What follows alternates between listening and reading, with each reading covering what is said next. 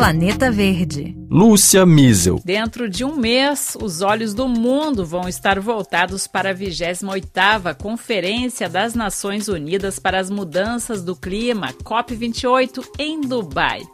Apesar de acontecer em um dos países mais dependentes de petróleo do mundo, o evento vai ser o mais importante desde 2015. É sobre isso que a gente conversa no Planeta Verde de hoje.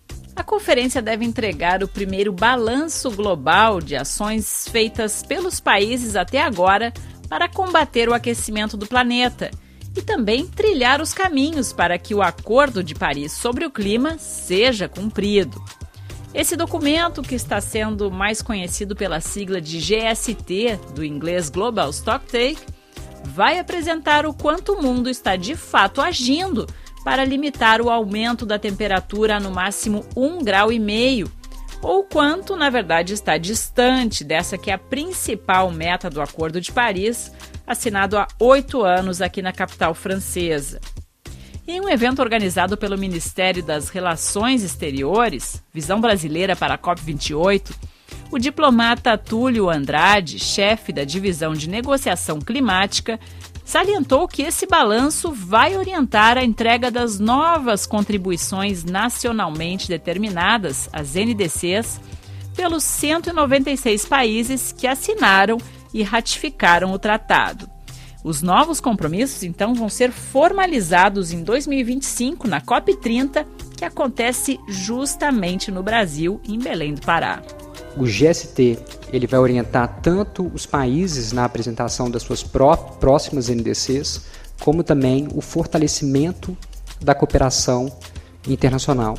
O GST ele vai ser importante e determinante é, tanto para os esforços nessa década crítica de 2020 até 2029, 2030, como também a partir daí. Os participantes reunidos em Dubai vão decidir se mantém vivo o objetivo de perseguir esse limite de no máximo um grau e meio de aquecimento global até o fim deste século.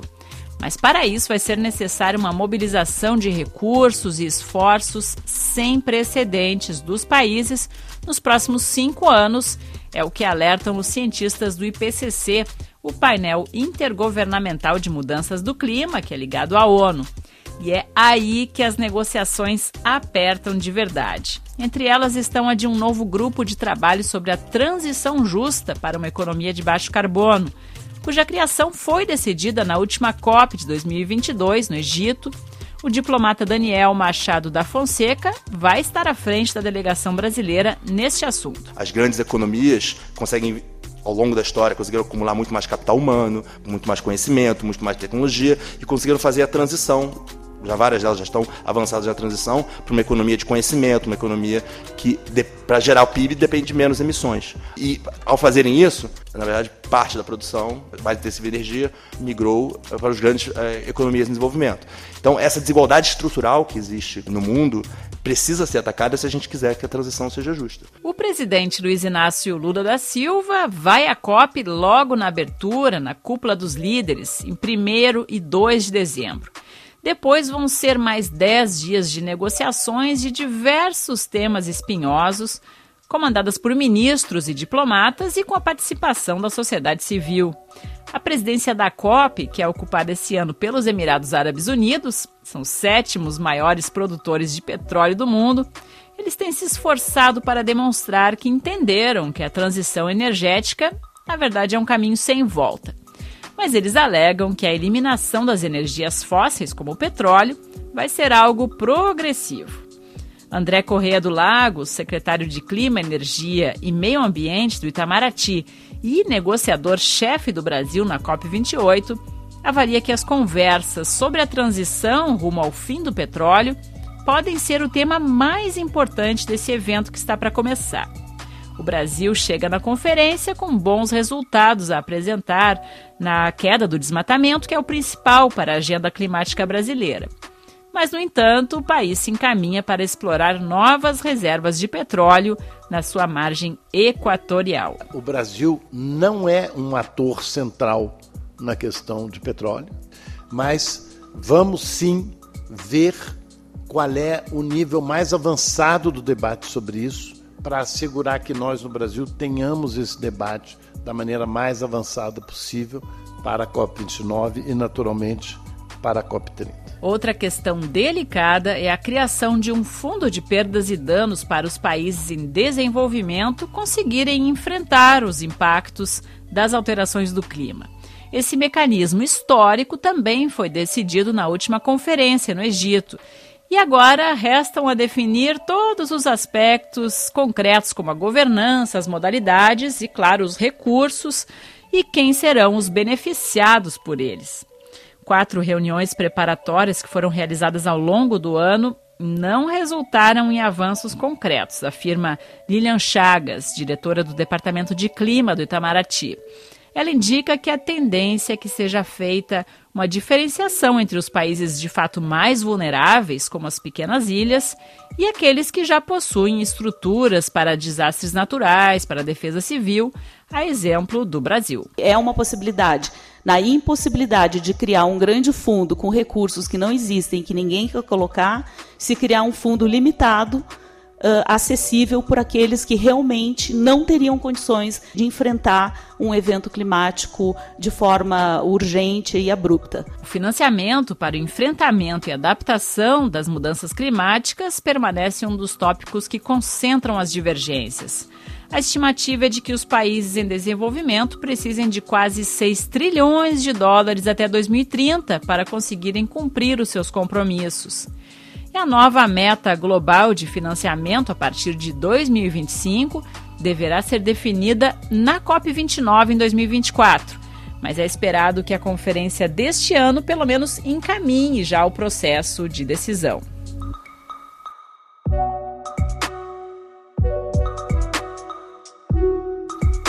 E é sobre esses assuntos repletos aí de meandros, detalhes, muitas siglas que a gente chamou uma grande especialista aqui para conversar conosco, a Maria Neto, diretora executiva do Instituto Clima e Sociedade.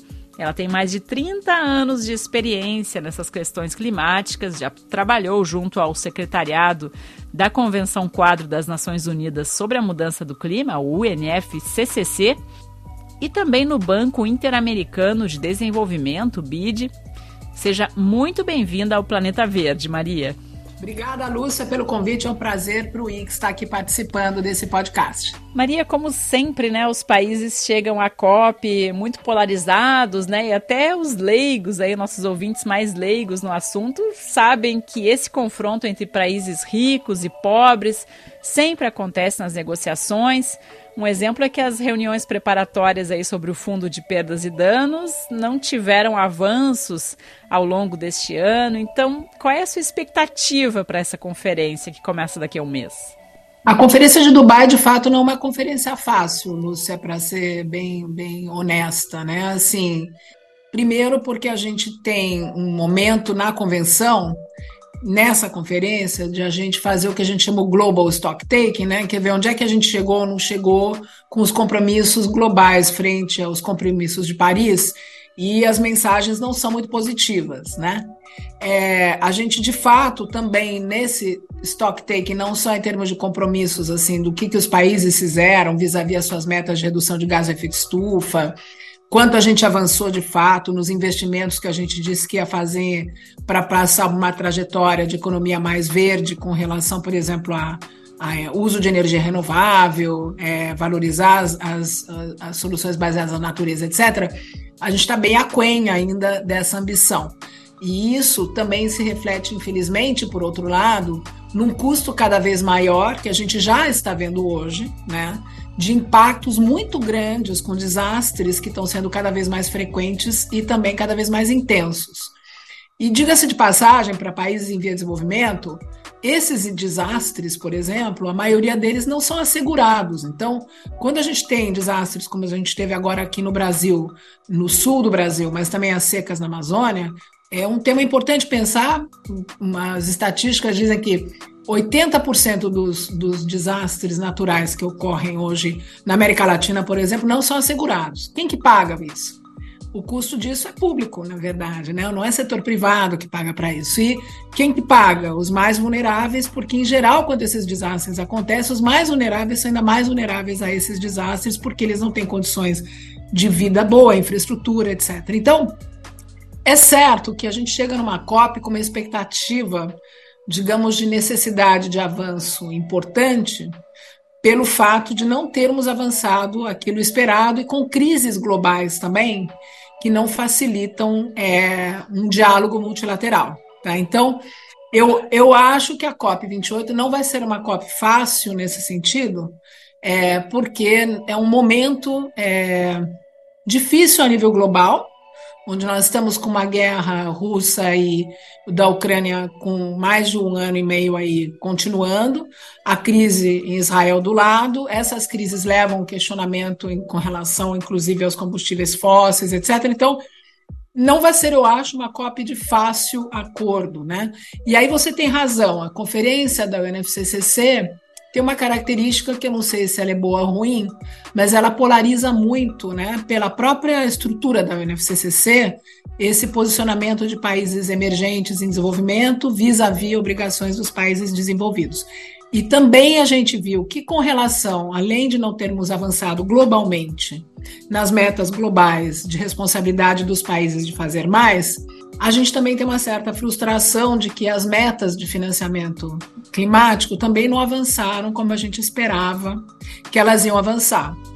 É, e aí também é óbvio. Desculpa te interromper, Maria, mas parece Sim. que no fundo os países só estão esperando pelaquela rodada decisiva na COP30, né, em 2025, quando de qualquer forma eles vão ter que apresentar alguma coisa nova, né? É, é certo, é certo, mas eu acho que assim, é, um ponto muito importante é justamente ver como é que vai ser possível nesse balanço de discussão, justamente a, a pressão vis-à-vis -vis dizer, olha, é justamente esse custo que está cada vez aumentando mais dos desastres e do, do que a gente já está vendo do impacto climático, talvez, eu acho, seja a coisa que mais comece a pressionar na realidade a necessidade de se ter uma certa ambição. Porque é, no momento que a gente começa a quantificar e olhar, olha, esse custo é público, ele é para os mais vulneráveis, ele acontece com todo mundo, ele aconteceu na Alemanha, ele acontece em países muito pobres, ele acontece no Brasil, ele acontece no Caribe. A gente tem uma certa realidade que está se impondo, né? Então, talvez essa realidade seja o que comece também, por outro lado, por um pouco uma pressão nas ambições. Mas você tem razão, a gente tem ainda, infelizmente, no momento, um, um problema muito sério de falta de confiança entre as partes. E para mim, o principal tema na COP28, portanto, todo esse contexto é se houver algum sucesso, é que a presidência da UEA consiga criar um processo de maior diálogo e confiança entre as partes, para poder avançar na COP30 aqui no Brasil com uma agenda positiva e não sair com é, chegar na COP30 com problemas que só vão se ampliando, se eles não vão pouco a pouco se alinhando. É. O Global Stock Take, esse balanço das ações, deve indicar que os esforços realizados até aqui foram insuficientes e vai ser necessária uma mobilização inédita, né? tanto de recursos, de esforços, de inovação, tecnologia, para que o mundo consiga, uhum. de fato, atingir a meta do um grau e meio. Você vê disposição, Maria, dos países nesse sentido, né, de garantir esse um grau e meio de aumento máximo da temperatura do planeta e, portanto, disposição para fazer o que precisa para a gente conseguir isso?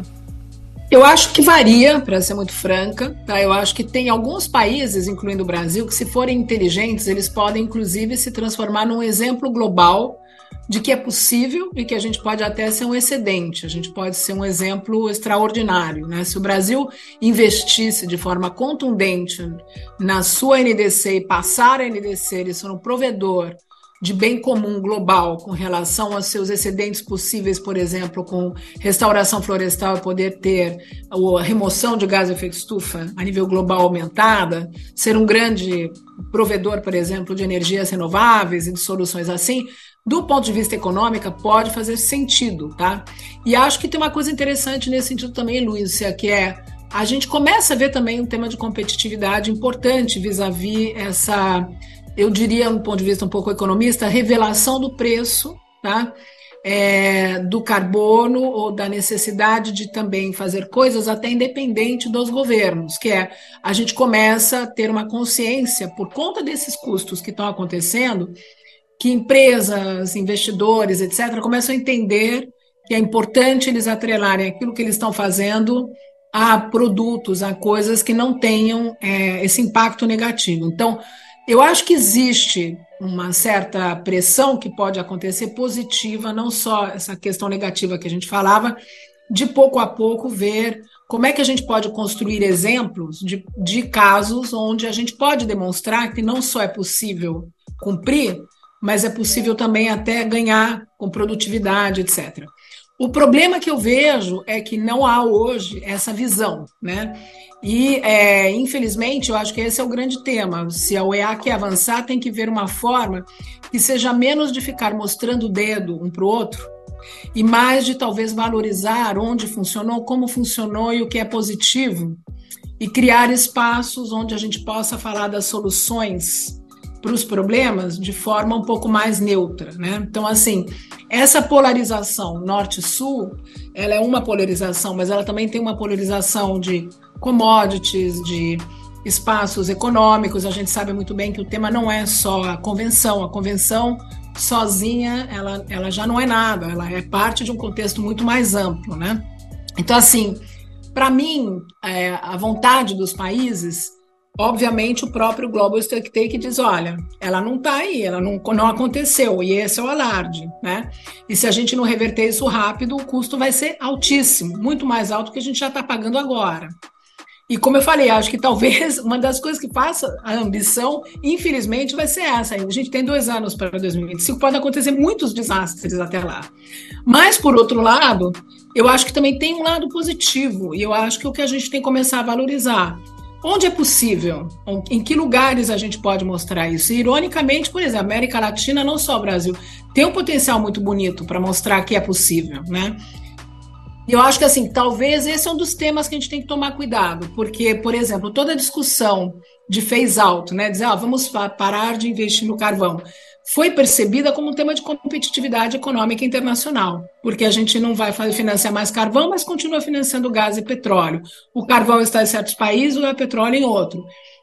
Eu acho que essa conversa não é muito producente, porque ela acaba mais mostrando o dedo do que pensando na outra conversa, dizer onde é que a gente está investindo em renováveis, que soluções estão funcionando, como é que a gente pode fazer investimentos para isso crescerem. Essa visão positiva está faltando, entende? E eu acho que essa questão de confiança, de novo, por causa da falta do financiamento dos países que promoveram 100 bilhões e não pagaram, porque os países mesmos não fizeram aquilo que eles prometeram, pelas crises internacionais e tal, é, o que eu sinto um pouco falta é isso. Ainda existe um movimento muito, é, como você falou, de chegarem né, com uma visão muito sempre antagônica. E eu, talvez a necessidade seja de buscar mais onde que a gente pode construir as pontes e ver os, os traços positivos para mostrar exemplos que têm um impacto positivo econômico, etc. E isso ser um movimento para frente, entende? Eu acho que enquanto a gente continuar mostrando o dedo, e quando isso, na verdade, não é só o tema da convenção, a gente sabe que tem um impacto e tem um interesse econômico por trás, é um pouco cínico também, é naive a gente achar que dentro da convenção dizendo que não vai fazer mais isso, vai resolver o problema. E, de novo, parece a gente estar tá apontando o dedo para um para outro, quando esse é um problema global e todos têm um pouco a parte nisso. E essa conversa tem tudo a ver com o petróleo, né? Que é outro dos grandes focos da COP28. Lembrando que a conferência é presidida por um dos maiores produtores de petróleo do mundo, né? Os Emirados Árabes Unidos, e que apesar disso eles estão tentando mostrar que eles podem promover a transição mas num período mais longo do que a gente desejaria, né? E que os cientistas apontam também como necessário. E isso também encontra eco na questão brasileira, né, Maria? O Sim. Brasil chega com bons resultados no tema do desmatamento, que é o principal, né, da agenda brasileira, mas ao mesmo tempo está encaminhando aí, está se encaminhando para explorar novas reservas de petróleo. Então, como é que você vê essa questão? Eu acho que esse é um pouco o ponto. A gente está no momento da economia, e é interessante, de fato, o caso do Brasil, que o Brasil talvez seja um exemplo onde você tem dois modelos econômicos, você pode olhar. O modelo rápido, que é as commodities e, eventualmente, também o petróleo como commodity, seria uma forma de crescer economicamente e aqui entre nós criar royalties para programas sociais, inclusive, tá? É, e um outro modelo que é a longo prazo, investir no que a gente tem para oferecer, que é muito mais competitivo para o Brasil que outros até, que é investir numa economia verde. E a economia verde significa o quê? Você pode ser um grande provedor de novo, de energia renovável no mundo, trazer investimentos de indústrias globais para as cadeias operarem aqui, porque aqui a energia é mais limpa, promover os nossos produtos são hoje muito mais verdes que qualquer outro produto no mundo quase, porque nós temos uma matriz muito limpa, é, poder so promover essas soluções baseadas na natureza, com restauração e remoção de gás efeito estufa, com, claro, uma monetização desse valor. Então, tem muita oportunidade do Brasil ser até excedente, né? A gente fica focando sempre no desmatamento que tem que ser reduzido e zerado, mas eu acho que uma vez resolvido isso, esperemos, né? Tem muitas outras oportunidades. Agora, a questão eu acho que provavelmente a gente não consegue fazer 880, entende? Então, é como é que você olha essa dependência ainda das commodities e do petróleo e transforma isso numa oportunidade verde. E aí eu acho que é uma conversa que pode deve ser muito mais sofisticada com o setor petroleiro. Então, se você pegar, por exemplo, a discussão com o setor petroleiro, a gente fica dizendo, ah, a gente não quer financiamento do petróleo para clima mas ao mesmo tempo tem gente na convenção falando de fazer impostos internacionais à indústria marítima, que eu acho muito pior, porque a indústria marítima, na verdade, a cadeia de valor é, nossa depende do custo de transporte marítimo. Ao mesmo tempo, qual foi o benefício, o profit, que as indústrias petroleiras receberam nos últimos dois, três anos? Eu não estou falando de tarifa, de tax, carbon tax. Qual foi o profit, o dividendo que elas tiveram com as crises? Ganharam muito dinheiro como é que você pode talvez falar, olha, será que a gente não pode começar a conversar uma solidariedade em que já que o custo da, do impacto, etc., está sendo tão alto, e ele é devido, entre outros, a essas indústrias também, como é que elas podem ter algum papel para ajudar a, a, a, resolver esse problema? Como é que a gente trabalha com elas para também elas se transformarem em vetores econômicos no futuro para promover biocombustíveis de segunda geração, para serem é, é, tratoras de novos investimentos renováveis, etc. Porque, de novo, eu acho que a gente tentar simplesmente dizer, eu vou tirar eles da, da coisa, obviamente, do ponto de vista técnico, a gente não quer aumentar a dependência do petróleo e do gás, e quanto mais a gente investe nisso, mais a gente vai numa trajetória negativa para o mundo, porque esse custo vai aumentando por outro lado dos impactos, que, de novo, como eu falei, esse é um problema que não se resolve fácil, porque não tem setor privado para pagar isso. Então, assim, esse tema eu acho que tem uma discussão que é até válida, entendeu? Como é que a gente discute com o setor de petróleo e gás, que vai continuar por um tempo operando. A realidade que se impôs com essas crises que a gente está vivendo é que ele continua necessário, a ponto dos Estados Unidos fazer até um acordo com a Venezuela. Né? É, então, assim, essa é a realidade que se impôs. Mas como é que a gente engaja com eles? Dizer, olha, vocês tiveram um profit enorme com isso. E aí? Esse dinheiro vai ser só para mais exploração ou vai ser para a gente promover menos dependência, alternativas, ter um outro papel dessa indústria, compensar e pagar por esses desastres, esse custo que tá, é um custo da sociedade global. E a gente tem que ver até, inclusive a futuro, a meu ver, como é que a convenção, em vez de ter que resolver tudo dentro dela, faz essa referência mais forte, mais direta, a outros âmbitos globais, onde a, a responsabilidade, inclusive vis-à-vis -vis o tema, talvez tivesse que ser maior. Então, por exemplo, o FMI Será que não deveria ter esse tema como um tema mais prioritário e claro? Entende? Então, é, é uma conversa que eu acho que tem que começar também a ser feita, se a gente quer ser sério, a gravidade do tema que a gente está. E para finalizar, Maria Neto, como é que você vê a posição do Brasil nessa conferência, né? O Brasil chega com uma outra postura esse ano, inquestionável, né, em relação aos últimos anos, mas tem essa contradição intrínseca aqui que a gente falou do petróleo. Será que essa contradição vale mais para os ambientalistas, para os especialistas e talvez menos na mesa de negociações em si, junto aos negociadores lá na COP? É. Eu vejo que o Brasil, pelo menos, uma coisa tem sempre uma vantagem comparativa, que é um país que é considerado relativamente neutro, Lúcia. Isso é importante no mundo atual, onde cada vez menos os países são vistos como neutros e cada vez mais a gente tem polarização, não por causa do clima, por conta de tudo. Então, tem uma, uma vantagem que o Brasil poderia jogar cada vez mais. A gente tem também já um posicionamento que está se montando por conta do G20 e de outras lideranças que o Brasil vai ter a nível global, BRICS, independente só da COP30, que eu acho que também leva uma certa responsabilidade para o Brasil vis-à-vis essa agenda também na COP28. Tá? É, tem algumas mensagens positivas também do governo, o projeto, por exemplo, de transição ecológica. Tá? Eu acho que o Brasil vai estar promovendo muito essa visão positiva, eu espero, na convenção, sobre o que, que ele está tentando fazer com taxonomia verde, de tentar avançar o mercado de carbono, é, de promover o financiamento da bioeconomia, de tentar promover essa, essa visão um pouco do modelo econômico verde.